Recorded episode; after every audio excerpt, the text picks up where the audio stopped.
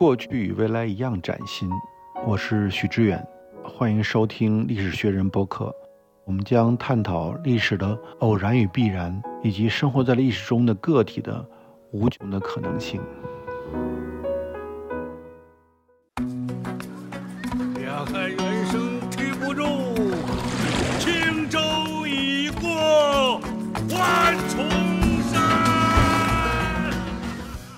位听众朋友们，大家好，欢迎来到历史学人，我是今天的主持人戴维娜。今天做客我们节目的嘉宾是我的老朋友，著名的诗人彭敏。彭敏也是中国诗词大会汉字听写大会的冠军。Hello，大家好。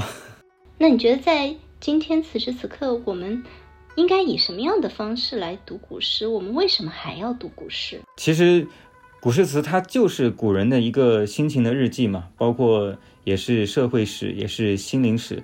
我们读古诗词，可能更多的是在一个审美的层面来和自我进行一个反复的确认吧。就我们和世界的关系，我们和他人，我们和自我的关系。其实很多时候，如果我们独立的思考，呃，孤立的思考，可能都不一定有一些比较清晰的答案。但是翻开古诗词，可能很多我们遇到过的困难、思考过的问题，然后给出的解决方案，可能古人都已经试过了。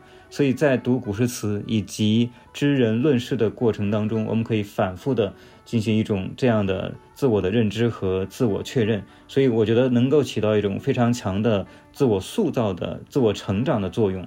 嗯，那这么多嗯、古典诗人当中或者古典诗词当中，有最打动你的吗？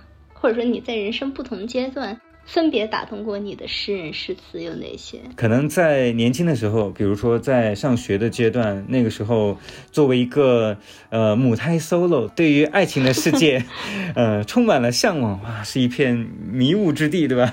所以那个时候就很喜欢李商隐的诗，而且他的那种情感的方式也很贴合我们母胎 solo 那样一种如烟似雾，然后恍恍惚惚、淡淡的惆怅，有的时候甚至是深深的颓废嘛。所以那时候就很喜欢李商隐的诗，但是随着年龄的增长，然后阅历的累积，包括对于这个世界以及对于知识的那种丰富复杂程度的追求，所以可能后来会越来越去喜欢杜甫。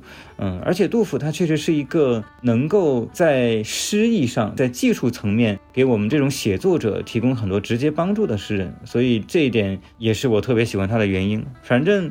就是以我的性格哈，以我的这种心性，我感觉我从来没有对李白特别的爱过。我可能也会喜欢他的诗，但是我从来没有在情感和精神上对他产生过特别的依恋。就他和我好像不在一个精神的频道上啊，我可能会和杜甫站在一起。啊，这也是为什么像《长安三万里》，他没有选择李白的视角，因为李白的视角好像一般普通人很难一下子对共情。对，那他选择了一个相对所有人都能共情的高适的视角。嗯，世间人的视角，对吧？而且好像是有一点点笨拙，一起步的时候感觉总是会被李白这样的飘逸潇洒，一开始会比成渣。所以通过高适的视角看李白，也许观众可能更容易去进入李白的世界。嗯，但电影其实是给了李白跟高适两个人非常浪漫化的神仙友谊的描述，无论是他们的相遇，还是他们最后的结局，其实跟史实都是有出入的，对吧？嗯嗯，那肯定啊。真实的历史上，嗯，这两个人究竟是如何相遇的？李白一生最好的朋友又是谁？李白一生最好的朋友肯定不是杜甫，也不是高适，更有可能是袁丹丘。岑夫子，丹丘生，将进酒，杯莫停嘛。反正肯定也不是汪伦，我知道。对，这个很容易理解。就比如说，我们看很多明星，他们炒作兄弟情，炒作闺蜜情，但这个其实是行业内部有的时候大家共同宣传的一种需要。他们可能关系也很好，但是肯定不是那种生活中的死党和闺蜜。真正的死党和闺蜜可能是跟这个行业没有关系，而他们在生活中，呃，可能会有一种非常亲密的连接，非常、呃、无拘无束的关系嘛。那到诗坛其实也是这样，呃，所以李白最好的朋友应该是袁丹丘，他给袁丹丘写过十几首诗，然后在很多的诗文里面都提到这样的频率。杜甫看了也要眼红，对吧？也会嫉妒的。是是，而且李白说了：“头份三十载，荣枯同所欢。”他在大概二十岁的时候，在四川老家那边和袁丹秋就认识了。包括李白能够有机会去做翰林供奉，也跟袁丹秋的那种推荐也分不开嘛。所以他们是精神上高度契合，在事业上也能够做到相互帮扶，然后横贯一生这样一种友情嘛。那真实的李白和高适相遇，其实这个故事很有意思。就是我们通常都会说到李白和杜甫他们在公元七百七十四年那样一次旷世的相遇。当时杜甫是初出茅庐，名不见经传，然后李白呢已经被唐玄宗赐金。但是他其实已经名满天下了，毕竟是皇帝身边待过的人嘛，所以呃这段相遇一直被后人称道。但是其实他们在一块玩的时候，高适后来是也有加入的，所以当时不是李杜的二人世界，是有高适插入做第三者。而且可能当时高适的那个位置还更重要一些，是因为高适也已经是大诗人嘛，而且高适和李白是同龄人，那杜甫可能更多的时候是在追星嘛。他们有过这次相遇，然后两年之后，他们三个人在齐鲁那一带又有过一次相遇。从此之后，其实李白和高适就再也没有见过了。那再然后就是我们电影里其实也提到的情节，就是安史之乱的时候，因为李白他站错了阵营啊，跟着永王李陵，结果就成了一个谋逆的这么一个罪名，然后关到牢里，又是长留夜郎。当时李白就写诗跟高适求救嘛，但是高适选择了已读不回，就是没有出手去帮助我们李白。尽管他当时身居高位，也许有这样的能力哈，所以其实他们的这种交情到最后应该是以一个 B 一的方式，bad ending 的方式结局了。但是不影响我们的文艺作品和电影去进行一些艺术化的、浪漫化的改编嘛，所以最后改成了。H 一之后，我觉得也挺好。嗯，这么看，其实历史也是蛮势利的哈，他愿意把所有的最美好的、最浪漫的想象都安在那个最出名的人身上，让 他们成为千百年后的故事的主角。其实我我觉得我们应该非常能够理解高适的选择。你看高适前半生五十岁以前多惨啊，上下求索，到处碰壁，然后他长期要通过。下地干农活来维持生计，然后甚至要去别人家里面蹭吃蹭喝打秋风。那好不容易熬到五十多岁，终于飞黄腾达了。那他珍惜自己的成功，肯定会像珍惜一个特别价值连城的艺术品一样啊，不可能让这个东西置于任何风险之中嘛。哎，不可能因为一段友情毁掉自己的政治前途，所以其实是非常现实的。你可以想象，假如说高适和李白真的是特别特别好、最好的朋友的话，那也许高适可以冒险去救一救李白。但是他们真的只是在四十多岁的时候。曾经有过那么一段交往，真的在彼此的生命当中未必有占据那么重要的位置吗？那不值得去冒这个险。只是那些追星族们嘴巴里磕的 CP，对，幻想出来的虚幻的 CP，是就好像很多大热剧的主演。我们总是想象着他们感情有多么好，但实际上可能他们只是在粉丝面前营业过一段时间而已，对吧？私底下也许真的没有那么熟。那你看，比如说王维。王维他不是被迫做了伪官，这个罪名很大的，所以后来这个两京收复之后，王维的弟弟王进，他因为评判有功嘛，所以他就跟皇帝说，哎，也不要奖赏我了啊，放过我哥吧。所以他愿意拿自己的官爵，拿自己的功名来救他的哥哥，这是真的兄弟情啊，所以才可以做出这样的冒险的尝试嘛。是，所以古人究竟是怎么追星的？就诗人就是那个时代的明星吗？嗯。古人追星其实跟我们今天也差不多哈，有的人会跨越几千里路程去见自己的偶像，比如有一个叫魏浩的，他就跋涉了几千里到处找李白，后来终于找到了，李白也很感动，就把自己的诗集交给魏浩帮他整理嘛。然后还有一个更夸张的，白居易有个粉丝叫葛青，他是喜欢白居易的诗到什么程度呢？他把白居易的三十多首诗。都刺青，然后刺在自己的身上啊，前胸后背、身体各个部位全都是。然后，然后为了推广白居易的诗，他经常会赤身裸体的走在大街上，说：“ 来看看白居易的诗，对吧？” 你想象一下这个画面。啊，如果是今天的话，他一定就是那个粉头 镇长。但是你说不清他是一个死忠粉，还是一个脑残粉，还是一个私生饭了，对吧？因为我知道你对西方诗歌比较熟悉嘛，那西方的文学史上有没有这么奇怪的、这么诡异的追星者呢？哎，好像说起这么疯狂的诗歌追星，我觉得还是好像很难有国家能够超越中国，是吧？但确实，比如说在英国，嗯，那诗人的地位也是非常高的，就是诗人是可以跳到桌子上面跟皇帝讲话的人，是可以跟皇帝拍桌子的人。再比如说，像古典阿拉伯世界当中有一个很有名的故事嘛，就是一个诗人来到了一个酋长的面前。这个酋长说他特别不喜欢他的诗，让他闭嘴。那这个诗人说：“你让我闭嘴可以，那我现在张大嘴巴，请把我的嘴巴里塞满珠宝。”啥呀？这就是封口费的由来吗？然后我又想起了一个追星故事，就是苏轼在活着的时候就粉丝特别多嘛。他有一个粉丝好像叫张元弼吧，这个人呢，他长得挺磕碜的。但是他娶了一个很漂亮的老婆，他居然整天沉迷于读苏轼的诗，冷落了他的老婆，然后又废寝忘食，他老婆就不高兴了，各种说他没用，最后就放了狠话。以后你再这样，咱就离婚。然后他说行，那离婚就离婚，真的就跟他那个很漂亮的老婆离了婚，并且后来别人问他为什么离婚，他每次都会洋洋得意的说啊，因为我喜欢读苏轼的诗呀。说到这个故事啊，我就又想到李白娶妻的故事了。李白在历史上究竟娶了几次太太呀？嗯，他其实一共有过四个女人，但是其中有两个是同居女友的关系。只有另外两个，它是一种正式的婚姻，而且这两段婚姻，我们可以看出李白他是一个非常专一的男人，都是前宰相之女是吧？为什么不是现宰相之女吗？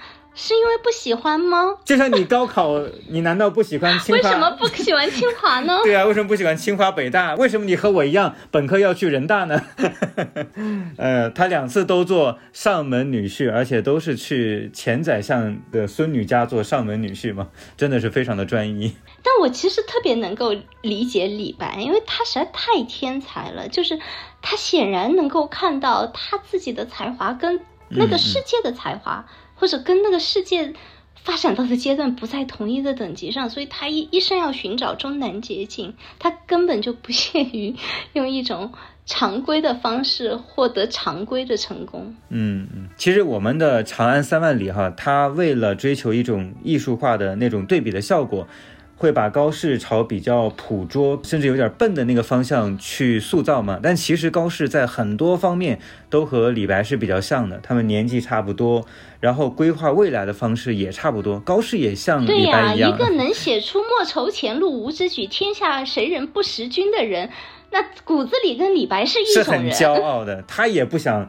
正经考科举，然后慢慢的升职加薪，他也想和李白一样举头望君门，屈指取公卿，对吧？他们就是要的一飞冲天，要一下子超越所有别人嘛。其实这也激发出了观众的某种幻想、幻觉，所以这这就是艺术的能量嘛。嗯，艺术都是这样的，艺术都不是一砖一瓦或者一字一句看起来那样的搬砖的苦工，它一定是给人提供一个幻觉。包括这些诗人的人生，因为诗和人是同构的，有人才有诗，有迷人的人本才有迷人的文本。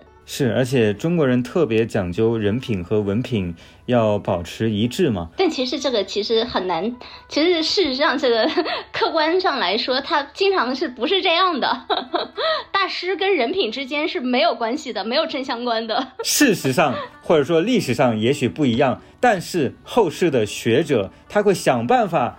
呃，进行一番修正和美化，对吧？把它给统一起来。所以我们会为尊者会，为贤者会。如果一个人的诗歌、他的文章、他的文学史成就已经到了一个无法抹杀的程度，那我们后人就必须会想出很多的办法来为他的人品来进行一番加滤镜、美化的工作嘛，对吧？我觉得学者真是太辛苦了。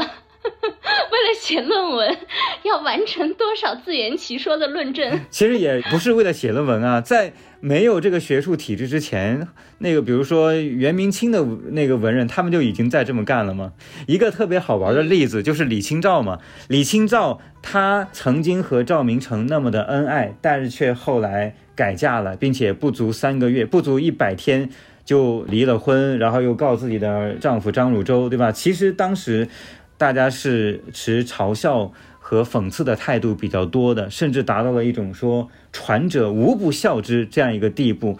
嗯，并且呢，在他的时代，改嫁也许是有一定的舆论压力，但是还没有到一种特别不能被接受的程度。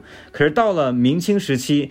那寡妇守节就已经是一个必须遵守的一个规则嘛，所以改嫁就成了一个了不得的罪名了。所以在明清时期，很多学者就拼命去否认宋代留下的史料，说李清照其实没有改嫁，就一定帮他立起了贞节牌坊，对，帮那个污点拼命洗掉。包括他跟赵明诚之间的这种神仙婚姻，这种就是看似完美的。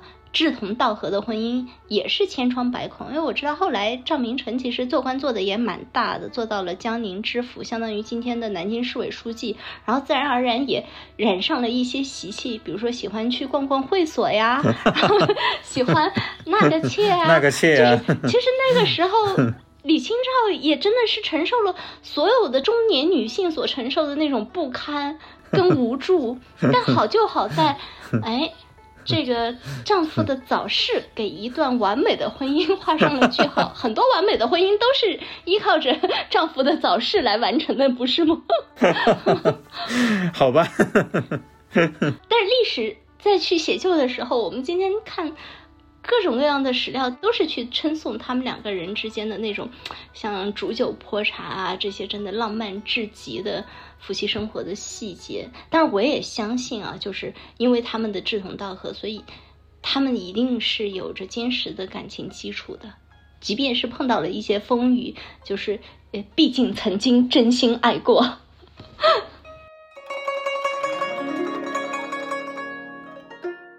我看到《长安三万里》里边，其实对杜甫的形象有一个比较有趣的重新塑造。因为我们过去的印象当中，好像杜甫好像生来就是一个中年人一样，永远是一副忧国忧民、家国情怀、苦大仇深，然后自己的命运又悲催的不行啊，就是茅屋为秋风所破歌。但电影里边呈现出来了，哎，杜甫其实他也有天真浪漫的。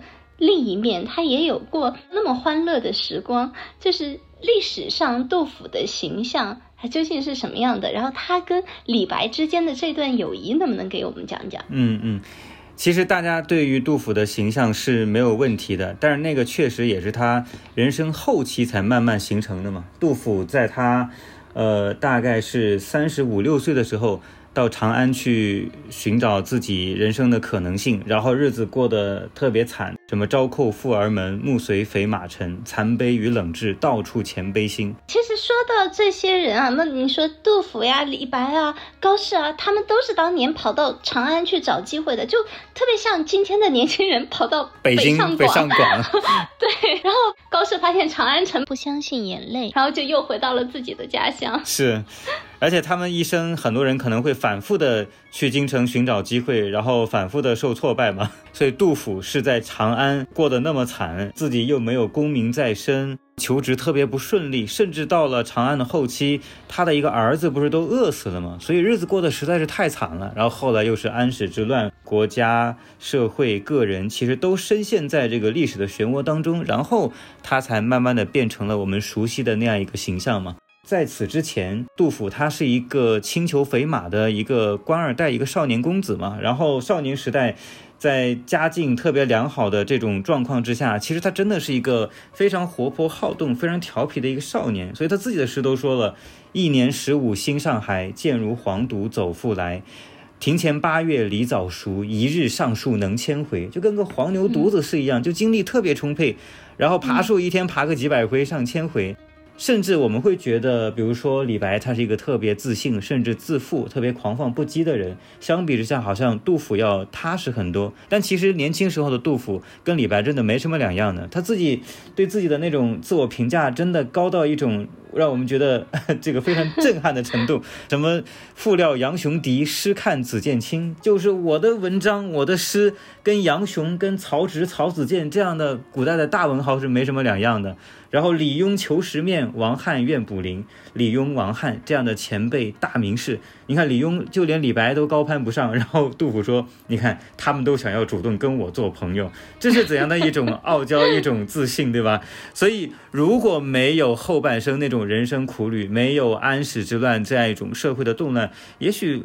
他杜甫真的可以继续做一个傲娇的宝宝，在家族、在家庭的硬币之下，然后也在才华的加持之下，可以一直活得像一个长不大的李白一样。但是历史没有给他这样的机会，所以其实《长安三万里》也不算是颠覆了我们对于杜甫的形象，它只是补充了我们对于杜甫的一个印象嘛。然后李白和杜甫的友情。其实可能杜甫他的付出、他的投入会比李白要更多一点嘛，因为我们知道杜甫给李白一共写过十好几首诗，而且这里头有很多都是千古名句，比如说“冠盖满京华，斯人独憔悴”，比如说“渭北春天树，江东日暮云”，还有“李白斗酒诗百篇，长安市上酒家眠”。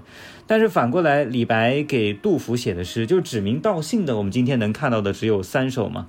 什么鲁郡东石门送杜二府，然后沙丘城下寄杜甫，甚至还有一首诗是调侃我们杜甫，对吧？叫戏赠杜甫，把我们杜甫当成了脱口秀的材料，对吧？范柯山头逢杜甫，顶戴笠子日着午，借问别来太瘦生，总为从前作诗苦。就是小杜啊，小杜，你怎么最近瘦了呀？是不是写诗，嗯啊，整天熬夜太辛苦了？写诗这个事儿有那么难吗？啊，所以啊，如果一定要去概括他们两个人之间的感情，我觉得还是奥登概括的最好。奥登说：“如果爱不能相等。”让我成为爱的更多的那一个，这句话送给杜甫。呃，因为我们杜甫更多的时候还是在追星嘛，对吧？这个大哥哥这么厉害，然后我现在初出茅庐，也没什么人认识我，好喜欢他呀，对吧？那你觉得我们此时此刻再去读李白、读读杜甫，我们究竟是要从他们身上读到些什么？嗯嗯，那除了作品之外。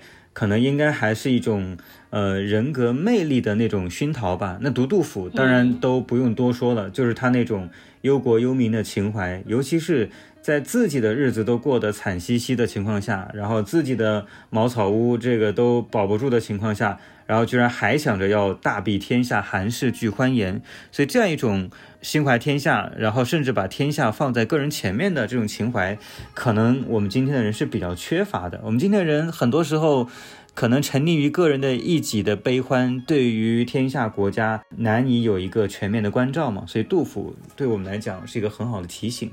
那李白的话，我觉得他。对于我们中国人来讲，具有非常特别的意义，因为中国是一个儒家文明主导的社会，我们每个人都需要磨平自己的棱角，去适应这样一个中庸之道所主导的这种社会的文化规范嘛。可是李白呢，他就好像把所有的繁文缛节都会踩在脚下，他永远像一个肆行无忌的孩子一样，他展露自己全部的真我的风采。然后把社会加在他身上的种种的面具啊，画上的种种的油彩，然后都丢到了九霄云外。那这样一种生活的方式和这种呃人格的面貌，当然会让他在现实当中各种碰壁，然后受到各种伤害。但是确实也会让我们压抑了太久之后，我们在社会规训之下，也许。会看到生命的另外一种可能性。如果有的时候你实在被压抑的太狠，呃，也许有的时候你适当的做一做李白，会看到很多不一样的风景吧。就总结一下，就是倒霉的时候多想想杜甫，然后 想要任性放达的时候可以学一学李白。总归他们的人格其实已经某种意义上渗透进了这个民族的性格当中。就某种意义，我就觉得这些诗人他们的碎片零零散散的活在了我们当今人的身上。即便你现在可能不写诗，你可能不读诗，但是你生活当中。其实我们在用自己的生活去践行这些诗，然后这些诗人的这些人格，他们的性格色彩其实是拓宽了这个世界。某种意义上，他们的性格就像一个新抹上去的。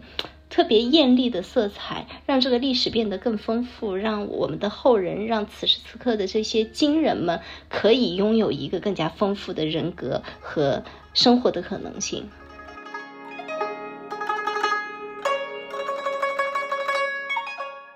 我发现这个电影当中啊，就刻画的男性文人、男性艺术家非常多，但是女性形象比较少。但是其中有一个女性形象让我印象非常非常深刻，就是裴十二。就尽管她只在电影里边出现了那么一个背影，只出现了就是甩下长发的那一瞬间，但是好像千百代女子的命运那种。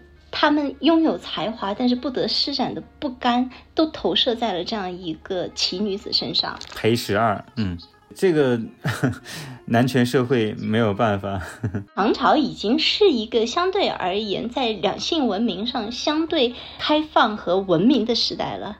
在在历史长河中相比，比如说唐朝的公主离婚率是非常高的，嗯，对，就那个是，而且他们穿衣审美当然就非常的放达了，再再加上那个时候的就是女性从政的比率是很高的，嗯嗯，今天再去看唐朝的历史，就是女性参政议政的这个程度是非常优秀的，嗯嗯，什么武则天、韦后、安乐公主、太平公主，对吧？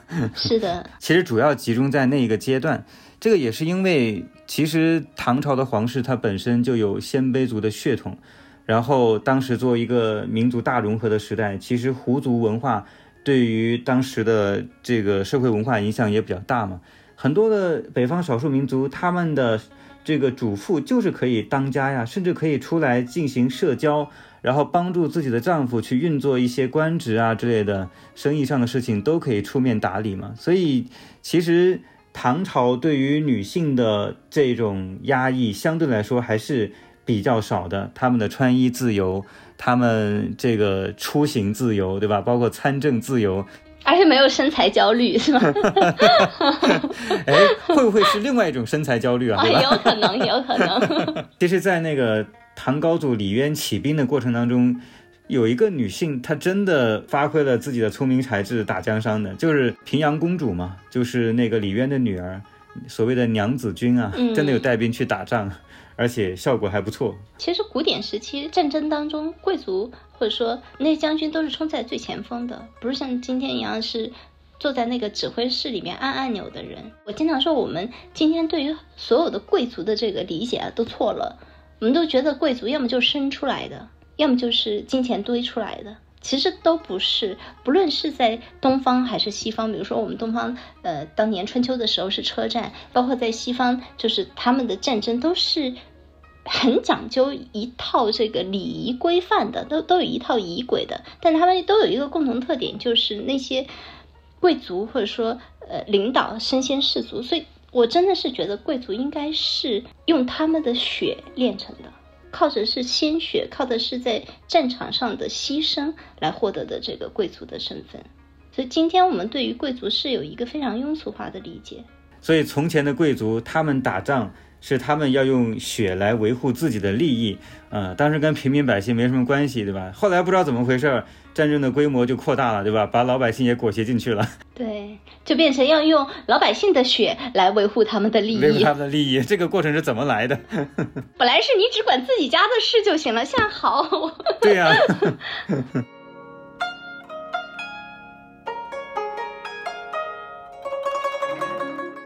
古典诗词其实也是一段完整的审美的历史啊！觉得我们今天再去读这些古诗词的时候，真的是那种美一下子凌驾于日常生活之上。比方说，去念到“云想衣裳花想容，春风拂槛露华浓”的时候，你觉得那个音韵就好像含着一颗夜明珠一样，就是它的那种音韵之美。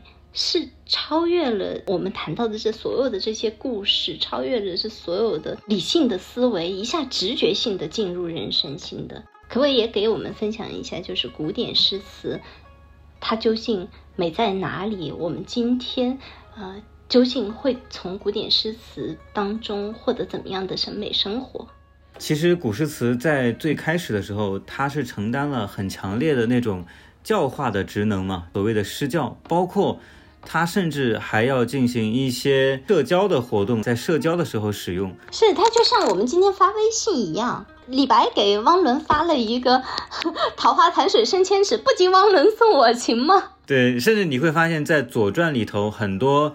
国家之间的交往，然后那些外交使节，他们都要通过，呃，引用《诗经》里的诗来进行自己的意见的一种表达嘛。包括孔子也说了“兴于诗，立于礼，成于乐”，所以诗歌真的是起到教化民众的一种作用。所以我们看哈，在宋词产生以前，其实唐诗它很大程度上都在抒发一种诗人的。政治情怀就基于政治的各种抱负嘛，各种情志、诗言志，到后来才慢慢的有了词言情。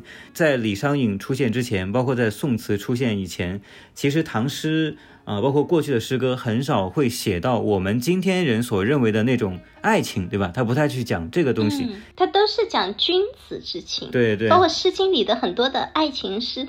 比如说《诗经》里的那首“执子之手，与子偕老”，它根本就不是写爱情的，它是讲战场上两个小兵的故事。是，然后即便是一些民间的歌谣整理上来了之后，什么关雎啊、蒹葭呀，所以汉代的儒者都还是希望把它引向一个更具有教育意义的一个阐释的方向。嗯，因为诗教诗教嘛，中国的宗教就是诗歌。是，到了李商隐的时代，然后写爱情的才慢慢多起来。到了宋代，然后用宋词的方式来写情，诗和词的分野在当时是比较清晰、比较明确的。只不过后来总是会有人想要打破这个规范和框架嘛，所以苏轼要搞以诗为词，然后辛弃疾要搞以文为词。后来这个诗词它的表达的边界才慢慢的变得越来越模糊，然后不再需要去区分彼此了嘛。我会觉得词。对于这个中国古典诗歌的那种意境和表达可能性的开拓还是非常大的，而且词的很多的那种情感的方式和我们今人就已经比较的接近了。其实唐诗里头很多的那种情志，距离当下人的一些生活还是比较遥远的。可是到了宋词之后，我相信每个年轻人对于宋词所表达的那种情感，都会有一种非常强烈的共鸣的体认在里面嘛。所以诗词它真的能够容纳很多的东西，然后把中国人的心智当中种种重要的情感的冲动都可以容纳进去。是的，过去我有一种纳闷儿，就是我们写现代诗的就会写很多负面情绪啊，有很多幽暗意识，然后充满了负能量，这可能是现代诗跟古典诗词最大的区别。然后过去我就感觉古典诗词它所有表达的情感，都是一种比较体面的情感。嗯。人写诗词的时候，即便他是处于一个非常糟糕的人生的境遇，或者说他真的是负能量爆表的时候，他依然是要以一种相对达观或者相对体面的方式表达出来。这有点像维多利亚时期的女性，因为我们现在再去看维多利亚时期的所有的小说，你发现那些小说里的那些贵妇人，她们最常做的一个动作就是晕倒。嗯，就是当他们一下碰到一个不体面的场景、尴尬的场景，然后无法应对的场景的时候，哇，一下他就晕倒了。就以前我也会觉得很纳闷儿，就他们体质怎么会那么差？难道过了几百年人就不是一种人了吗？就那个时候女性真的那么娇弱吗？到后来我才慢慢明白，就是其实那是他们的一种方式，就是。当他们面对一个无法应对的可能不体面的情感或场景的时候，就晕倒是他最好的应对方式。那其实，在古典诗词里，我觉得也是一样的，就是我们经常看到的古典诗词的那种化悲为喜，或者一种悲剧的开头，一个光明的结尾，很多时候就就相当于维多利亚时期的女性的那个晕倒。嗯。就这层困惑，直到我后来去读到《诗经》的历史的时候，才最终被解开。因为以前看《诗经》就觉得，哇，《诗经》是一个中国诗歌美的开端啊。嗯，就是风雅颂里其实都有了后来的诗歌的这个原始的胚胎在当中。中国人的审美起点也是从那里开始。但是我们再去看史料才知道，其实《诗三百》是一个经过了严格的审查和修订筛选之后。存下来的文本，就我们现在看到的《诗经》的那个文本，是完全是当时那个王朝官方预定的一个 就教育版本。嗯，所以这么看，就完全能理解为什么古典诗词当中好像全都是体面的情感、光明的情感、正面的情感，好像古典人就不像我们现代人，浑身上下毒素怎么就那么多？那其实是因为那个时候表达的空间也是有限的。就今天流传下来的多数诗歌，它其实是经过了历史的筛查，更重要的是当时的历史、当时的王朝就已经对它进行了严格的审定了。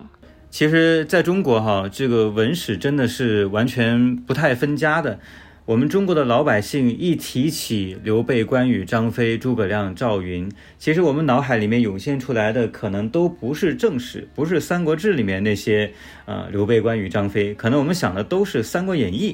我想，《长安三万里》这次做出了一个非常好的尝试，它是第一次把这么多大家都耳熟能详的历史人物，然后搬上大荧幕，有一个。人类群星闪耀时，这样的一个集中的呈现，现在随着它的这个爆火，哈，在这个票房还在持续的增长，我觉得它会辐射到非常多的中国人，尤其是辐射到非常多的中国的青少年。那我想。他真的是可以塑造一代人心目中的李白、杜甫、高适、张旭、王昌龄、孟浩然。以以后很多的中国人想起这些历史人物、这些伟大诗人的时候，很有可能脑子里面浮现的都不一定直接就是他们的那些伟大的作品，而是这个电影里面所呈现出来的这些诗人的形象了。我觉得这一点。是一个文学作品所能够达到的一种成就的极致了。嗯，最重要的东西需要在每一代人那里以新的方式不断的去转世投胎，不断的去复制。其实我们也可以看成，就是这些诗在不同的时代都会有他们崭新的命运。二零二三年它是这样的命运，也许在未来它又会有一个新的转身、新的变身。总之。诗在不同的时代里起起落落，其实我们的肉身都只是它的道具，而真正不朽的，就还是中国人藏在诗当中的那个精神的种子，那是我们的精神原型所在。君不见黄河之水天上来，奔流到海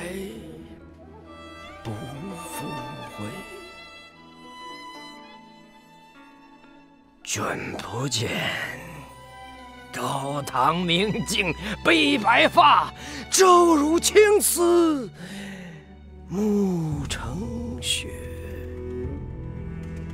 人生得意须尽欢，莫使金樽空对月。天生我材必有用，千金散尽还复来。衡阳宰牛，且为乐，会须饮三百杯。岑夫子，丹丘生，《将进酒》杯莫停，与君歌一曲，请君为我倾耳。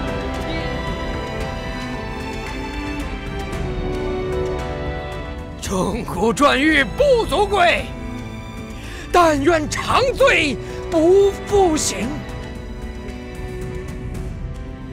古来圣贤皆寂寞，唯有饮者留其名。陈王昔时宴平乐，斗酒十千恣欢谑。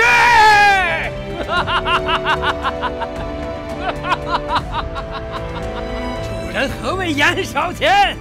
径须沽取对君酌。五花马，千金裘，呼儿将出换美酒，与尔同销万古愁。与尔同销万。